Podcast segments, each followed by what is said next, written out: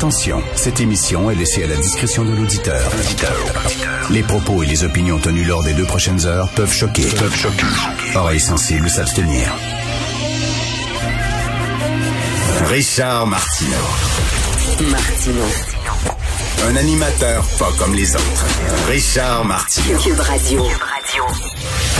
Bon mardi tout le monde, merci d'écouter Cube Radio. Moi, je pensais hier, étant donné qu'on a permis au commerce d'ouvrir leurs portes, que tout le monde serait très content. Mais là, aujourd'hui, page 6 du Journal de Montréal, il y a des commerçants qui sont pas contents. Alors, euh, il y a un commerçant, entre autres, lui, vend du linge propre, tu sais, des habits, des belles chemises, des cravates et tout ça. Puis il dit là, les gens viennent pas parce qu'il n'y a pas de mariage, il n'y a pas de gala, euh, ils peuvent pas s'habiller propre aller au restaurant, tout est fermé, ils vont pas au théâtre, fait qu'ils viennent pas chercher mes vêtements. Moi, j'aurais aimé ça qu'on attende trois semaines avant d'ouvrir les commerces. il y a tout le temps quelqu'un qui chiale. Tu sais, tu, leur dis, vous vous ouvrez pas, vous êtes euh, vous êtes fermés. Ah ben c'était cœurant, on est en train de crever, ça n'a pas de maudit bon sens, maudit gouvernement. Puis, ben, là, tu dis, hey, vous ouvrez, ben là, maudit, là, j'ouvre pour rien. Je perds mon temps, je perds mon argent, il n'y a pas un maudit client. J'aurais aimé ça qu'on attende trois semaines, il y a tout le temps des gens qui chialent. Dans le National Post, euh, il y a un texte de l'Association des libertés civiles. En fait, vous savez que ce qu'on veut faire, c'est demander aux gens, exactement comme en Nouvelle-Zélande, de ceux qui reviennent, les voyageurs qui reviennent au pays, d'aller à l'hôtel en quarantaine à leurs frais. Et là, l'Association des libertés civiles, des droits de la personne, dit ça n'a pas de bon sens, ça va contre les droits de la personne, de les obliger à aller à l'hôtel en confinement. Ah, les droits de la personne. On est en pandémie. Hello! On est en pandémie. Je, comprends là euh, les droits de la personne, mais à un moment donné, c'est parce que la collectivité, c'est important. faut protéger la collectivité, les droits individuels en temps de guerre. Il y a certains droits qu'on met un petit peu de côté. C'est normal. Là, vous avez vu les, les, croyants, là, nous autres, c'est important d'aller prier à la synagogue ou à l'église ou à la mosquée. C'est une obligation. On doit faire ça, sinon notre Dieu sera pas content. Il va être sur un nuage, puis il va nous envoyer des lasers, là, on va exploser. Alors, euh, s'il vous plaît, respectez nos droits et libertés à la prière. Puis là, on dit, ben oui, ok, c'est correct. Vous allez pouvoir vous regrouper à 10 dans une salle pour prier. Je peux pas savoir deux personnes chez nous à souper, mais par exemple, si on va prier ensemble, on va pouvoir être dix. C'est complètement ridicule. Et là encore, c'est les droits et libertés. Mes droits et libertés. Je ne peux pas enlever mon signe religieux pour aller enseigner à des étudiants. C'est mon droit et liberté, mes droits et mes libertés de garder mon signe religieux. My God c'est le culte de, du me, myself and I. Et là, on est dans une, dans une, dans une période de la vie, on doit penser aux autres, on doit mettre notre nous, notre moi, un peu de côté pour penser un peu à nous. Mais on n'est pas capable parce que ça fait 20 ans qu'on vit, 20 ans, 30 ans, 40 ans qu'on vit euh, dans le culte du me, myself and I et de mes droits et mes libertés. Aujourd'hui, dans la presse, il y a un texte de Maxime euh, sur Maxime Olivier Moutier. Maxime Olivier Moutier, il est psychanalyste, il est aussi écrivain. C'est un très bon écrivain, un des grands écrivains au Québec. Ça fait huit ans qu'il travaille sur un livre, un recueil de textes. Et là, il s'apprêtait à le publier en avril mais il ne s'est pas entendu avec son éditeur XYZ. Et euh, son éditeur, lui, c'est Tristan Malavoie, qui, euh, entre autres, euh, moi je l'ai connu, Tristan, il était à voir au journal Voir avec moi, c'est un poète. Et donc, Tristan Malavoie et XYZ demandaient à Maxime Olivier Moutier de, de, de, de s'auto-censurer.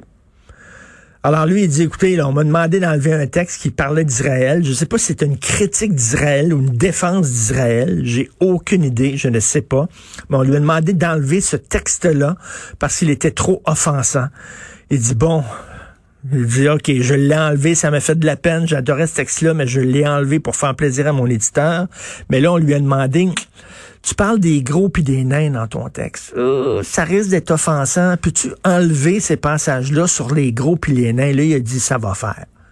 Là, ça va faire. Regardez, je le sortirai pas, mon Christ de livre. Arrêtez, là. Et, là, il dit, ça, devient dangereux, la censure.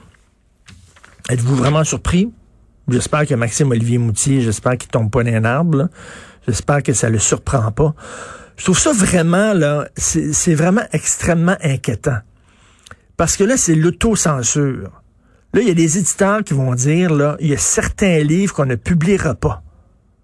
Mettons, si vous voulez, je sais pas, moi, écrire un livre contre la théorie du genre, en disant, ben, c'est une théorie, et moi, je trouve que c'est une théorie bancale et que ce n'est pas vrai que tu peux être un homme le lundi, une femme le mardi, un homme le mercredi. Euh, bon.